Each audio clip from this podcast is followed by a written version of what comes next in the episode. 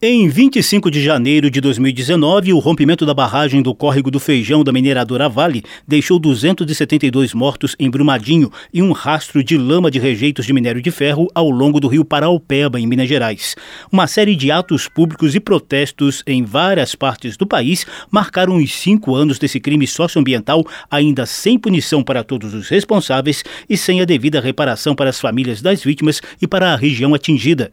Em Brasília, 272 cruzes foram colocadas sobre o gramado em frente ao Congresso Nacional, em uma iniciativa do deputado Pedro Ayrara, do Patriotas de Minas Gerais, bombeiro que atuou diretamente nos resgates às vítimas de Brumadinho em 2019. Das 272 vítimas fatais, 269 já foram localizados, identificados e entregues às suas famílias. Existem três joias, que é como a gente carinhosamente apelida as vítimas ainda não encontradas, e o trabalho do Corpo de Bombeiros Militar de Minas Gerais ele continua. Também por iniciativa de Ayrara, o prédio do Congresso Nacional recebe projeção de vídeo em homenagem às vítimas do crime socioambiental.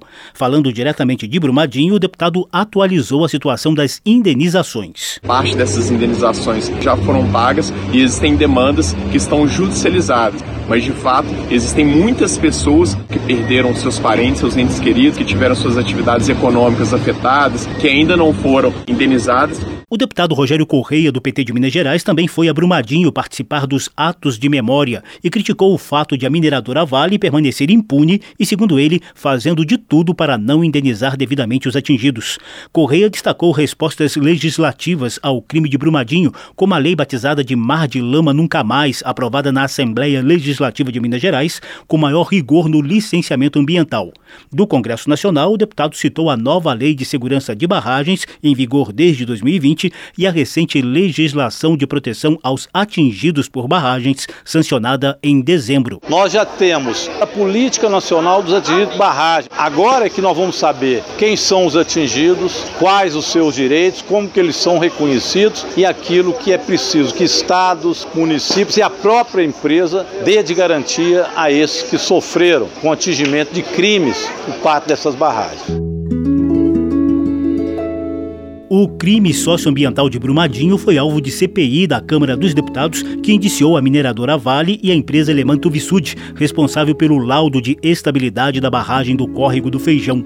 Posteriormente, os desdobramentos da tragédia foram acompanhados por sucessivas comissões externas, que também serviram para a fiscalização e o desabafo dos moradores. Foi o caso de Silas Fialho, líder comunitário do Parque da Cachoeira, em Brumadinho. A gente tem um livro de danos, um livro. Eu não tenho páginas eu tenho livro onde nossos danos são violados todo santo dia. Outro morador de Brumadinho, Marcos Rezende, definiu a situação da cidade como caótica diante dos efeitos à saúde mental e da permanência de metais pesados espalhados por enchentes. Problemas como ansiedade, depressão, várias tentativas de autoextermínio, além de problemas de pele, problemas respiratórios devido à poeira do minério de ferro. Nívia Alves contou a situação de 22 comunidades rurais de Cachoeira do Choro, às margens do rio rio Paraupeba, em Curvelo, a quase 200 quilômetros de Brumadinho. O crime não matou 272 pessoas. O crime continua acontecendo e matando pessoas todos os dias. A líder Pataxó Castilda Norro deu voz ao drama das aldeias às margens do rio Paraupeba. As comunidades indígenas pedem socorro por devido à devastação que esse minério, que essa lama contaminada deixou dentro das nossas comunidades. O drama dos atingidos foi traduzido em números por assessorias técnicas independentes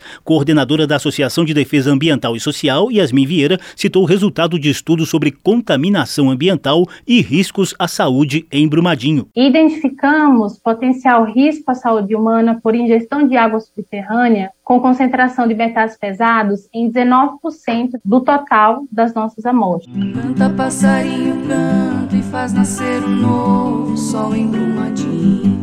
Essa música se chama Um Canto para Brumadinho, de Renato Guetem e interpretação de Isamara Guetem.